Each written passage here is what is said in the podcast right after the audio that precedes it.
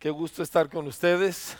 Gracias por recibirme por este medio en tu casa o en tu oficina o quizás estás en tu automóvil, donde quiera que te encuentres, pues qué gusto poder pasar este tiempo contigo, compartir cosas importantes de parte de Dios para nuestras vidas, tu vida, la mía y los propósitos de Dios. Y pues bien, hoy ah, queremos continuar con más, más y más. Y quiero primero que nada hablar del por qué, de qué se trata. Normalmente yo no soy muy bueno con títulos, como los muchachos se los podrán decir, pero yo creo que lo que Dios está buscando con nosotros tiene que ver con con los límites que a veces nos ponemos a nosotros mismos. ¿sí? Ahora, la semana pasada nosotros empezamos examinando el hecho de que Dios es bueno, bueno, totalmente bueno. No hay ninguna otra cosa más que bueno. Esa frase, Dios es bueno, es una frase que define ah, eh, algo tan increíble porque en Dios no hay oscuridad, no hay nada malo. Dios no tiene ratos donde es egoísta, donde se llena de envidia, donde está de genio, etcétera, etcétera. O sea, Dios es bueno siempre. Él no cambia. Él es el mismo ayer y hoy y para siempre. Y entonces vimos nosotros las tres bendiciones de Jacob, porque estas nos reflejan el trato de Dios con su pueblo. Y vimos cómo Dios bendice a Jacob, eh, primero en una bendición que es personal, es material, es temporal y es válida y es de Dios. Y damos gracias por ello. Pero luego vemos que, Dios extiende y amplía su bendición y, y, entonces habla ya de su familia y de su descendencia y de todo el destino para todos los que van a descender de él. Pero todavía no para ahí, sino que Dios todavía aumenta esta bendición hasta que rebosa y se desparrama bendiciendo a todo el mundo a través de Cristo. Entonces vemos que Dios no se conforma con poquito. Y yo estaba meditando en todo esto y me encontré con una cita de uno de los autores más reconocidos, uno de los autores cristianos más reconocidos del siglo XX, se llamaba C.S. Lewis, era de Inglaterra. Y él escribió lo siguiente, dijo, pareciera que el Señor haya nuestros deseos no demasiado fuertes, sino demasiado débiles. Somos criaturas desganadas, es decir, sin ganas, tonteando con drogas y sexo y ambición cuando se nos ofrece dicha infinita. Es como un niño ignorante en un mal barrio que prefiere seguir jugando con el lodo porque no se puede imaginar a qué se refiere la oferta de unas vacaciones en la playa. Nos conformamos con muy, muy poco. El problema entre Dios y la raza humana no es que nosotros le pedimos a Dios y Dios no nos los quiere dar.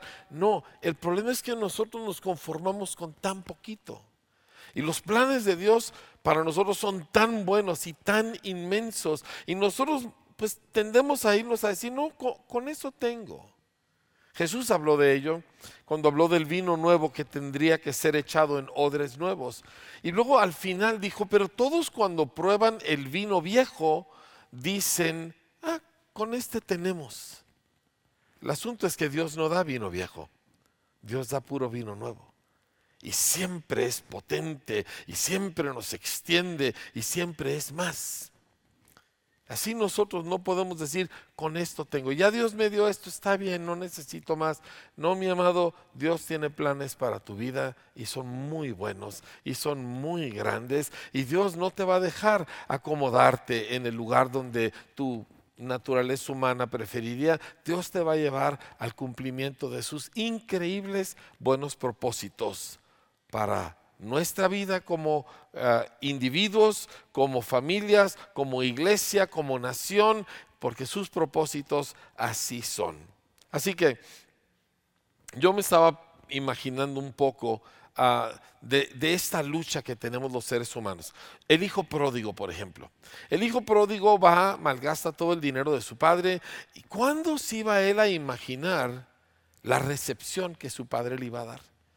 Él estaba pidiendo que se le diera cualquier trabajito para no morirse de hambre y su padre hace una recepción extraordinaria. El problema es lo limitado de nuestra imaginación, no lo limitado de la bondad de Dios. Esta no tiene límite. Ahora, meditando en todo esto esta semana y orando acerca de todo esto, porque he traído una sensación que batallo para ponerle en palabras, pero voy a intentarlo. Escribí algunas cosas, algunos pensamientos sobre Dios. Uno, Dios es bueno grábatelo, repítetelo, escríbelo en tu pared, ponte un tatuaje si es necesario, no te crean, este, bueno, si eres mayor de edad y tienes el permiso de tus papás y de tu esposa. Pero Dios es bueno. Ahora, Dios es solo bueno. Repito, en Dios no hay nada oscuro. En Dios no hay nada por lo cual te debas preocupar. Nunca. Dios es solo bueno y solo Dios es bueno. Todo bien Toda bondad emana de Él. No hay ningún bien que no provenga de Él. O sea, ningún ser creado es bueno por sí mismo, porque solo Dios es bueno. Ahora, escucha esto y, y, piénsalo, y si puedes escribirlo, hazlo porque es algo que necesitas meditar. El mal es la ausencia del bien, así como la oscuridad es la ausencia de luz. Esto es muy importante porque la oscuridad nos asusta. Dices, pero la oscuridad no es nada. Así es, la oscuridad solamente es la ausencia de algo y sin embargo nos asusta y es peligrosa la oscuridad. Así la ausencia de Dios también es peligrosa y nos debe asustar. Yo pensando en esto me puse a meditar cuántas cosas hay en mi vida donde yo no tengo a Dios en ello, donde Él no forma parte de ello cosas quizá pequeñas que hago en mi día, cosas que pienso, cosas en las que me entretengo, pero Dios no lo incluyo. Y tú y yo necesitamos entender que así como la ausencia de luz es peligrosa y nos asusta, la ausencia de Dios es lo más peligroso que hay y nos debe asustar. Ahora, la creación, la creación fue buena Dios dijo al final de cada día de la creación, este, eh, vio Dios que era bueno.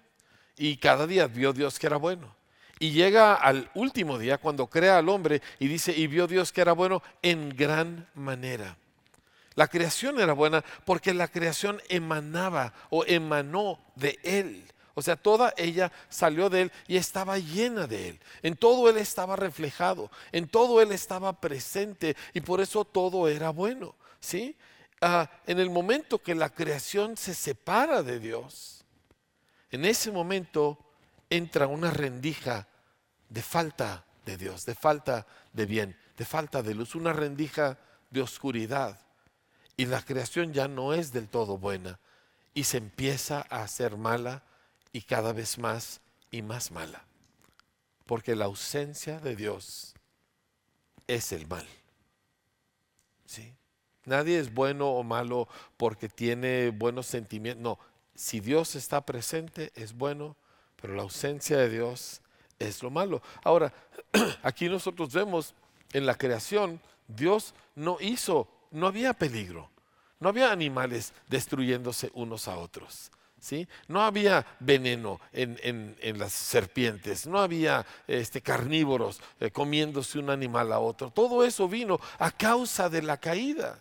Todo eso vino porque la creación se separa de Dios y entonces en la ausencia de Dios todas estas cosas malas empiezan a suceder.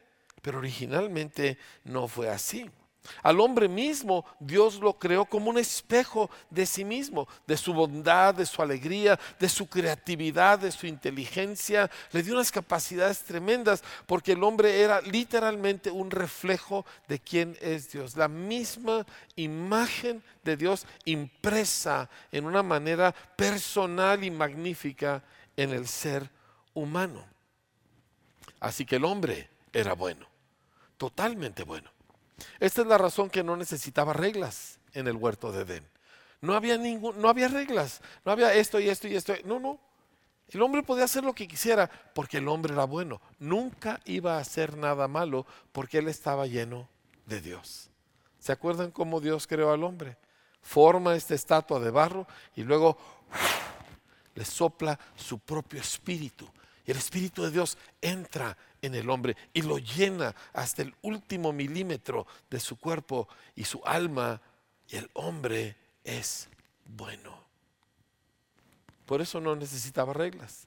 Tú vas a descubrir que a la medida que tu vida se va llenando del Señor, a la medida que tú descubres al Señor y amas al Señor, que tú necesitas menos y menos reglas, menos deberes, menos obligaciones, porque lo haces de manera espontánea.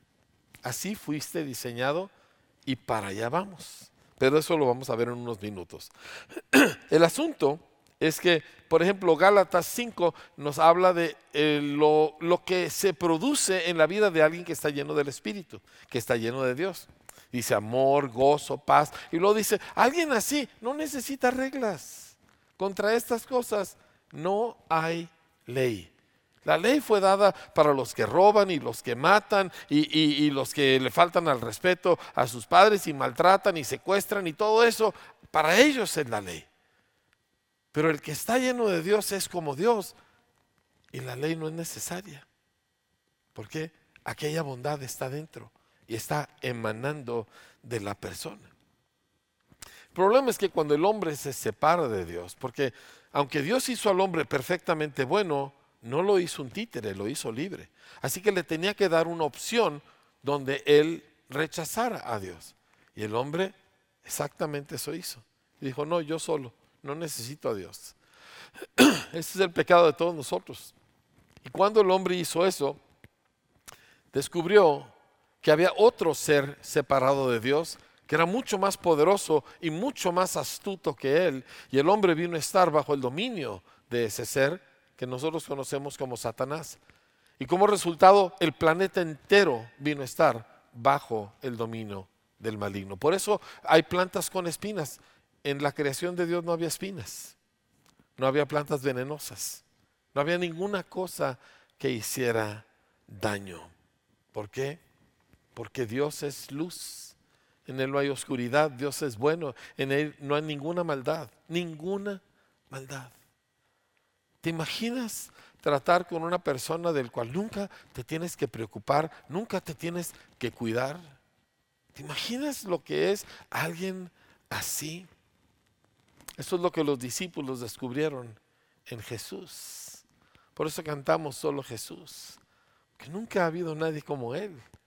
Nadie tenía que preocuparse. El asunto es que esta abundante belleza y, generosidad y, bondad y todo lo que Dios es, Dios quiere llenarlo todo así.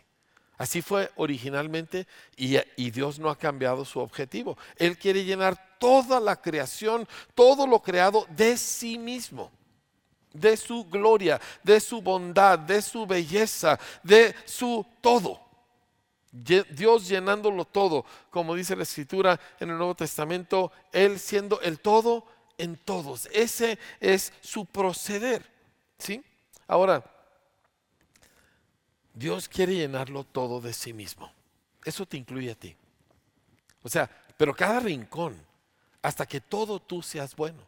Porque miren, yo hablo con gente todo el tiempo, eso es lo que hace uno como pastor.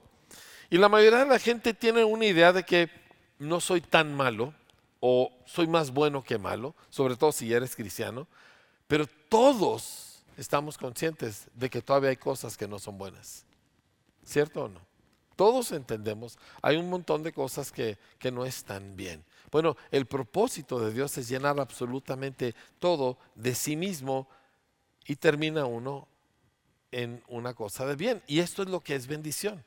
Dios llenó la vida personal de Jacob, su, vida material, ¿verdad? Su vida temporal, y luego llenó su familia, y luego llenó su descendencia, y luego llenó el mundo a través de él. Pero el punto es de que Dios estaba llenando todo de su bien. De eso se trata bendecir.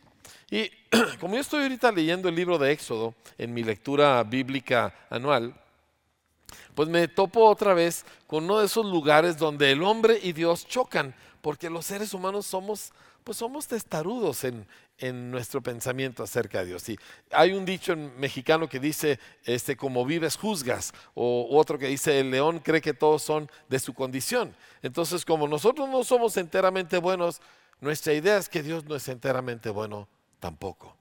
Así que sale el pueblo de Dios de, de el pueblo de Israel sale de Egipto, sale libre, atraviesan el mar, ¿verdad? Una cosa impresionante, murallas de agua, Dios hace milagros espectaculares y finalmente quedan libres, pero ahora están en el desierto y empiezan a pedir agua, Dios les da agua, ahora dicen tenemos hambre, no tenemos que comer y Dios le dice a Moisés, le voy a dar pan al pueblo, pan del cielo, ¿sí? Cada mañana en la madrugada se va a cubrir todo de una escarcha que ellos van a recoger y eso es lo que van a comer. Se llama, e, es el maná. Y entonces los, eh, pero Dios les dio una indicación muy específica. Dijo, recojan solo lo necesario para cada persona, como dos litros de esto para cada persona, para cada día. Y no recojan más. ¿sí? Nada más lo que necesitan ese día y al día siguiente lo vuelven a hacer. Ok, está claro la instrucción. ¿sí? Por supuesto que no faltó alguno que dijo, no, y si mañana no cae, ¿verdad?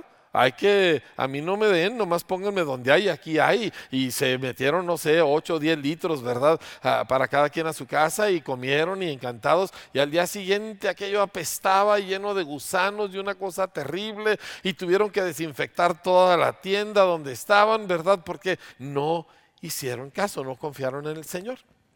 ¿Verdad? Llega el viernes y Moisés les había dicho, los viernes recojan el doble.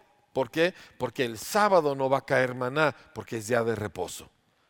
Entonces ahí están, yo, yo les llamo a estos Lipe y Chana, ¿verdad? Una pareja muy parralencia ahí en el desierto. Y no, me dice Felipe a Chana, yo no voy a recoger el doble, ¿para qué? Se me va a podrir, se me va a hacer, se me va a gusanar. Así que ellos nomás recogieron dos litros y al día siguiente muertos de hambre. Total, no daban pie con bola. ¿Por qué? No sabían confiar en el Señor. No querían entender que Dios es bueno. Así lo vemos nosotros. Por ejemplo, hace rato nos estaban hablando acerca del diezmo. O sea, todo el objetivo del diezmo es que Dios te quiere proveer en abundancia y ser increíblemente generoso contigo. Es, es, la, es la, cuña, ¿verdad?, que rompe la maldición y, es lo que, la razón por la cual Dios estableció el diezmo. Pero no, no, yo, y, y entra todo aquello en donde dudamos de si Dios es digno de confianza. Como resultado, pues no diezmo, entonces no me alcanza, entonces pues menos voy a diezmar porque ya estoy endeudado y aquella cosa nomás vuelta y vuelta. El punto no está en la práctica de un asunto, sino en que uno entienda, es que estoy tratando con alguien en quien puedo confiar. Y entonces de ahí salen las acciones correctas, como el diezmar, y luego toda la bendición, y luego más, y aquello solamente se multiplica. Este es nuestro caminar, ¿sí? Dios nos bendice, pero necesitamos entender para qué. Porque si yo no entiendo el propósito de Dios para lo que Dios hace, pues entonces nunca voy a entender hacia dónde me lleva. Y no voy a poder colaborar con Dios porque no entiendo cuál es su objetivo. Entonces, aquí quiero llevarnos, si ustedes me acompañan, a Isaías capítulo 11, un pasaje increíble un pasaje que debes de tener bien remarcado en tu Biblia porque es hacia donde vamos. Isaías capítulo 11. Dice así, versículo 1. Saldrá una vara del tronco de Isaí y un vástago retoñará de sus raíces. Recuerda esta frase porque veremos algo más adelante al respecto. Dice, y reposará sobre él el espíritu del Señor, espíritu de sabiduría y de inteligencia, espíritu de consejo y de poder, espíritu de conocimiento y de temor del Señor y le hará entender diligente en el temor de Dios, no juzgará según la vista de sus ojos, ni arguirá por lo que oigan sus oídos, sino que juzgará con justicia a los pobres y arguirá con equidad por los mansos de la tierra, y herirá la tierra con la vara de su boca y con el espíritu de sus labios matará al impío. Y será la justicia cinto de sus lomos y la fidelidad ceñidor de su cintura. Aquí está describiendo a Jesús.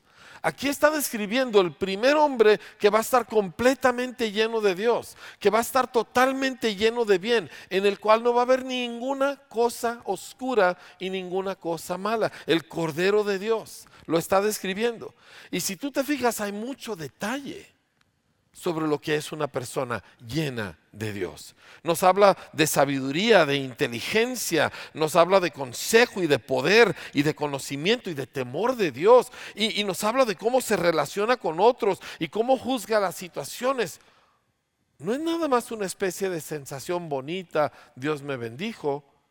Vemos a alguien pleno, desarrollado en toda la riqueza de una humanidad que refleja en cada parte de sí quién Dios es. Y todo bueno.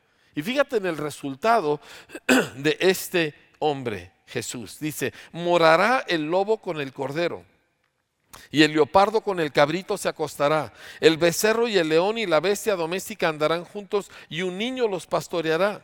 La vaca y la osa pasarán, sus crías se echarán juntas, y el león como el buey comerá paja. Y el niño de pecho jugará sobre la cueva del áspid, una serpiente muy venenosa, y el recién destetado extenderá su mano sobre la caverna de la víbora.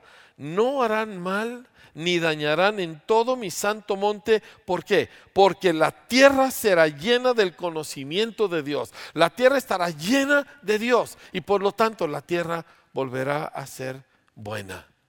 Ya no habrá espinas en los mezquites, ya no habrá veneno en las víboras, ya no habrá peligro en los animales como los leones o los osos, porque toda la tierra estará llena de Dios y Dios es bueno. Este es nuestro futuro. Este es el futuro del planeta. Y tengo tremendas ganas de que esto suceda. ¿Por qué? Porque es donde yo voy a vivir toda la eternidad. Continúa y dice, acontecerá en aquel tiempo que la raíz de Isaías, que estamos hablando nuevamente de Jesús, la cual estará puesta por pendón a los pueblos, dice, será buscada por las gentes y su habitación, nosotros, será gloriosa. Entonces vemos nosotros aquí que la gloria de Dios, la belleza de Dios, la luz que emana de Dios, lo bueno de Dios, todo ello estará en el Señor, entre nosotros. Todo ello nos transformará a nosotros. Habacuc dice, lo dice de otra forma, pero es lo mismo. Dice, la tierra será llena del conocimiento de la gloria del Señor cuando su gloria y su belleza y todo llena todo, todo será bueno. Todo lo que tú dices en mí es que tengo esto y esto y esto en mi carácter y en mis reacciones y en mi forma de pensar que no está bien. No es algo, es la falta de Dios. Es la falta de gloria. Es la falta de Dios adentro de ti. El asunto ahí no es arreglar algo, es llenarlo. Por eso es más y más y más. Necesito más, quiero más, porque no estamos hablando nosotros de, de arreglar una cosa torcida, sino más bien de llenar una falta, una ausencia. No quiero que nada de mi vida no tenga al Señor.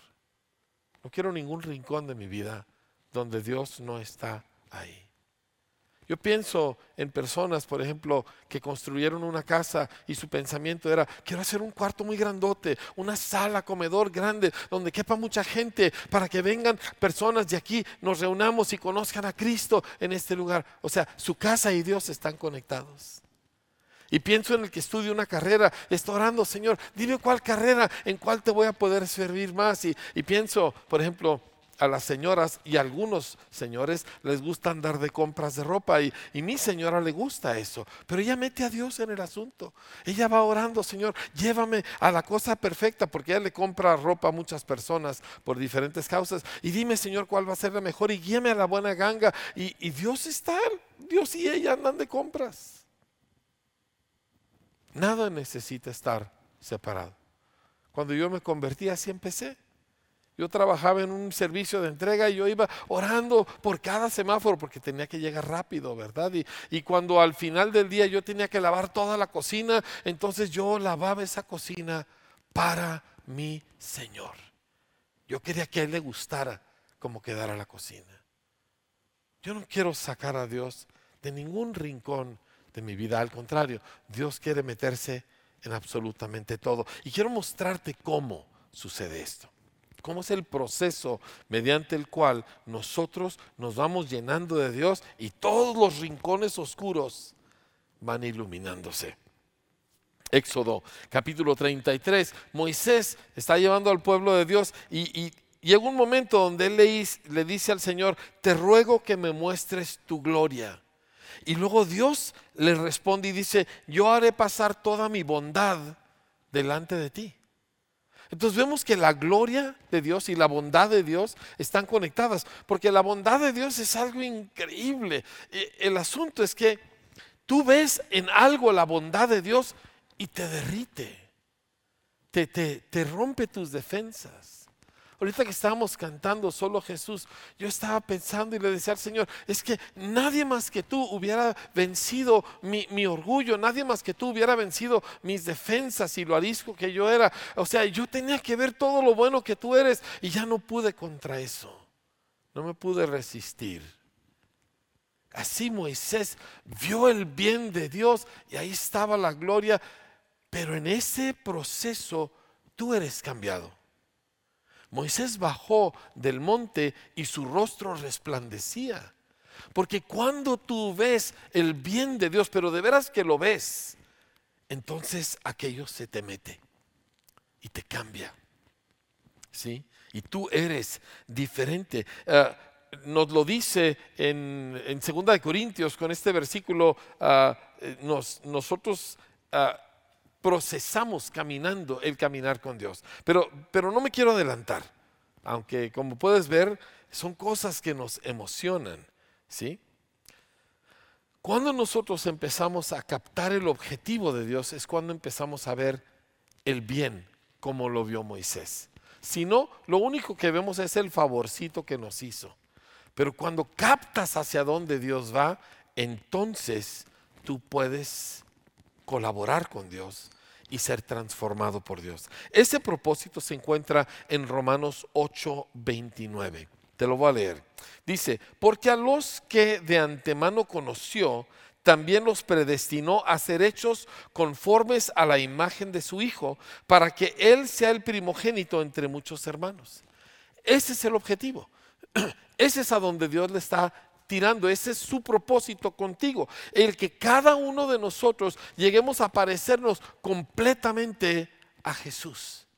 O sea, cuando Cristo vino a la tierra, Él no vino para ser simplemente un ejemplo, Él vino para recuperar la imagen de Dios que originalmente fue puesta en ti. ¿Por qué? Porque como tú eres o como tú piensas que tú eres, no es así como Dios te hizo. Es como Dios te hizo, pero ahora con un montón de huecos y un montón de puntos oscuros. Pero cuando Cristo vino, Él vino para rescatar la imagen de Dios que había puesto en el hombre. Y entonces nosotros otra vez poder parecernos a Dios y no necesitar 40 mil reglas porque otra vez seríamos buenos como Dios es bueno. Y como todo, yo veo que todo el mundo pelea por decir, yo sí soy bueno. No, no somos. Todos tenemos esas lagunas, todos tenemos esos puntos oscuros, pero Cristo. Todo el mundo diga conmigo, pero Cristo. Cristo viene, Cristo rescata al ser humano caído. Y fíjense lo que dice. Y a los que predestinó, a estos también llamó. A los que llamó, a estos también justificó. Aquí es donde Él con su propia sangre paga el precio de nuestro pecado, cumple todo el castigo que a nosotros nos toca y luego dice, y a los que justificó, a estos también glorificó. Wow. Ahora hay mucha gente que se quiere quedar conforme con que, pues Dios me hizo un favor y, y me dio algo que yo necesitaba. Sí, pero, pero Él tiene mucho más. Él quiere reconciliarte con Dios. Hay mucha gente en este mundo que con que Dios le dio una bendición, un, bien, una sanidad, una provisión económica, están satisfechos. Y Dios dice, no tengo más. Quiero reconciliarte. Quiero hacerte parte de mi familia. Y eso solo Cristo. Porque Cristo es el que pagó el precio y abrió el camino. Pero hay gente que acepta a Cristo y ha sido perdonada de sus pecados y sabe que se va a ir con Cristo en la eternidad al cielo Y ya, dice, ahí estoy bien. Y Dios dice, no, no, no, eso no es todo. O sea, es magnífico, es increíble, pero yo tengo más. Y ese más es que ahora voy a glorificarte. ¿Qué es eso? Voy a tomar esta persona redimida y no es de que, bueno, pues ya estoy perdonado, pero no, nadie somos perfectos. No, no, ahora mi espíritu, mi presencia, mi bien, otra vez llenando cada aspecto de tu persona. Y este proceso de glorificación, hasta que llegamos a parecernos a Jesús, igualitos a Jesús, en ese proceso estamos. Ahorita mismo estamos viviéndolo. De eso se trata nuestro caminar en esta tierra. Dios ha de ver su propia reflexión en ti.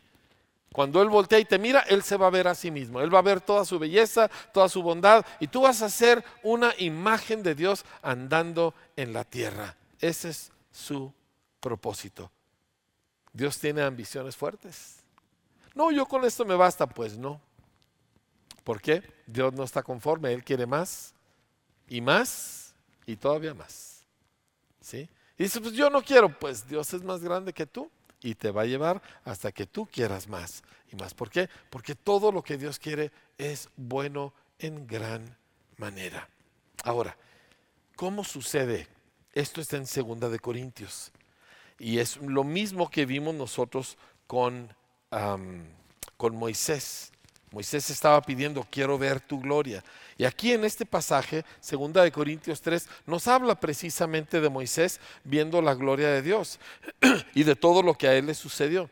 Pero, pero al final, y a esto es al que quiero llegar, dice así, por tanto, nosotros todos, y quiero que todo el mundo diga todos, ahora dígalo con, con injundia, todos no importa qué tan mal vienes, no importa cuál sea tu trasfondo, no importa cuántas veces has pecado, no importa cuán ignorante, no importa si eres joven o viejo, hombre, mujer, pobre, rico, educado, no importa. Todos. Yo he descubierto una cosa y es donde yo estoy parado y luchando por el reino. Yo he descubierto que no hay persona que no se pueda redimir, ni una sola. No importa cómo seas, de dónde vengas, cuántos traumas, cuántas maldiciones, todo mundo puede ser redimido porque aquí dice nosotros todos. Dice nosotros todos, mirando a cara descubierta, como en un espejo, la gloria del Señor, somos transformados de gloria en gloria, dice, en la misma imagen como por el Espíritu del Señor. O sea, nosotros estamos mirando la gloria de Dios, mirando su bondad, aquello nos afecta, aquello se nos mete, aquello nos cambia. Y nos parecemos más a Él, cada vez más. O sea, tú necesitas descubrir al Dios bueno, tú necesitas descubrir cuán bueno Dios es, porque eso te va a hacer a ti bueno. Mientras tú no descubras este Dios en el cual puedes confiar absolutamente todo y en todo momento, no puedes tú ser bueno. Todo esto viene porque lo hemos descubierto y confiamos en Él. Ahora, Romanos nos dice que este proceso, en este proceso tu mente es clave. Y aquí quiero llevarnos a Romanos 12.2 y recordarnos lo que leímos en Isaías. Porque Isaías nos describe a Jesús con inteligencia, con sabiduría, con consejo, con poder, como alguien que sabe arguir y juzgar correctamente, como alguien que actúa en justicia y que sabe derribar lo malo, ¿verdad? O sea, un hombre completo, un ser humano entero. Cuando estamos hablando de transformación, no estamos hablando nada más de que, ay, voy a ser una persona con mejores sentimientos. Estamos hablando de alguien desarrollado plenamente. Y aquí lo dice, Romanos 12, 2 dice, no se conformen a este mundo. Otra traducción dice, no se amolden al mundo actual. Dice, sino sean transformados mediante la renovación de su mente. Así que tu mente tiene mucho que ver en esto. ¿Sí? No es nada más de que tú ahora sientas bonito o que tengas una experiencia. Experiencias no cambian a la gente. Es la renovación de la mente lo que cambia a la gente. Es la revelación de Dios penetrando en nuestro entendimiento lo que cambia a la gente. No puedes andar como chilicote pensando de aquí y allá y cambiando de opinión y, y sin detenerte a entender. Es parte. Dios te está formando completo. Por eso nosotros nos sometemos a todo su proceso. Nos metemos la escritura, captamos a Dios en toda nuestra vida y el resultado es que nosotros mismos vamos siendo cambiados. ¿Por qué? La bondad de Dios se nos empieza a trasminar, ¿sí? Se empieza a meter su bondad dentro de nosotros en todos los sentidos. Wow. Dice, no se amolden al mundo actual, sino sean transformados mediante la renovación de su mente. Así podrán comprobar cuál es la voluntad de Dios buena, agradable y perfecta. Y compruebas y vuelves a comprobar, Dios es bueno, puedo confiar en Él. Familia, vamos a llegar a una conclusión clara. El problema no es Dios. El problema somos nosotros. Pero Dios es más bueno de lo que yo soy malo. Dios es más listo de lo que yo soy tonto. Dios es más acertado de lo que yo la riego. O sea, a pesar de lo que yo soy, lo que Él es supera lo que yo soy, vence lo que yo soy y me hace diferente. Esta fue la pregunta que yo le pedí a muchos que hicieran a principios de año, que tú voltees con Dios y le preguntes tú a solas en tu lugar secreto y le digas, Señor, tu bondad tu determinación a bendecir, tu capacidad para bendecir, tu ánimo para bendecir, es más grande que el cúmulo de todas mis tonteras y de todas mis burradas y de todas mis maldades. Es, es mayor lo, lo bueno tuyo que lo malo mío. ¿O te hartas de nosotros? ¿O te cansas de mí? Es una pregunta muy fuerte y la tienes que hacer. Porque muchos de nosotros vivimos con la sospecha de que Dios está harto de nosotros, de que Dios está desilusionado. Y tú tienes que entender que no es que no haya razón para que se desilusionara, sí la hay, pero su bondad es más grande que aún mi capacidad para desilusionarlo. Nuevamente, el padre del hijo pródigo, la manera en que lo recibió, nadie se lo hubiera imaginado, pero así es Dios. Así es Dios contigo. Y cuando descubres esto, te cambias, te arrepientes, cambias cómo piensas, cambias esa, eh, las ideas que tenemos para sobrevivir en la vida y te conviertes otra vez a Él. Eso es lo que Pedro le dijo a los judíos, arrepiéntanse y conviértanse para que vengan de parte del Señor tiempos de refrigerio. O sea, descubres que Dios es bueno y su bondad te lleva a cambiar cómo piensas. Y cuando cambias cómo piensas, te conviertes al Señor, te apegas a Él, ¿sí? Y todo tú eres cambiado. Qué bueno es Dios. Es más bueno de lo que nos podemos imaginar. Y es tiempo mis amados, que dejemos de jugar a iglesia y a Biblia y a tantas cosas y determinemos, Dios es bueno, Dios es veraz, Dios es fiel, puedo confiar en Él y caminemos a la altura de esa realidad. El resultado será que la bendición de Dios se derramará en tu vida, en tu familia, en tu descendencia y a todas las gentes alrededor del mundo. La bendición de Dios no conoce límites. Siempre es más y luego más y luego todavía más. Ahora, quiero preguntarte, ¿tú has entrado en una conexión con Dios? Vimos que a los que Dios predestinó, a ellos los llamó y Dios te está llamando. Por eso estás conectado a esta conferencia, por eso estás escuchándome. Pero luego dice que a estos que él llamó los justificó. ¿Has sido tú justificado de tus pecados, de tus errores? de tus ofensas contra Dios, el único que puede hacer eso es Jesucristo. Tú no lo puedes hacer. Enmendar tus caminos no te justifica con Dios.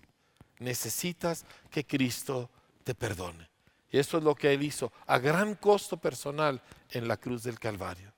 Y si tú hoy te atreves a creer en Jesucristo, Él cambiará para siempre tu vida.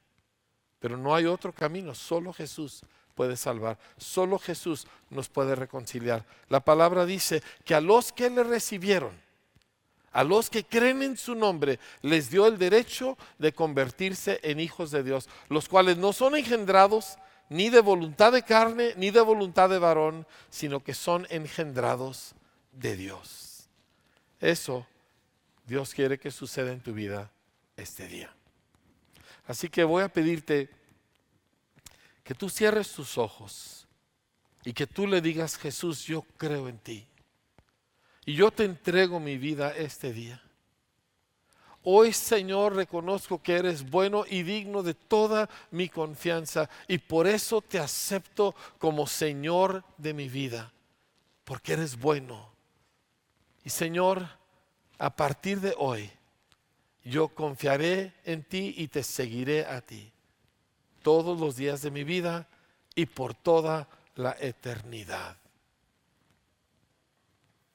Amén. Amén. Si tú hiciste esta oración y yo hice algo parecido hace como 42 años, si dentro de unos días cumplo 42 años que yo le dije a Jesús, yo creo en ti, entonces Dios ha venido a tu vida. Y no ha venido porque tú lo mereces, ha venido porque Cristo lo merece. Y Él va a empezar a hacer cambios en ti que tú no te vas a poder más que sorprender y asombrar. Te bendigo, que Dios haga extraordinarias cosas con tu vida. Amén.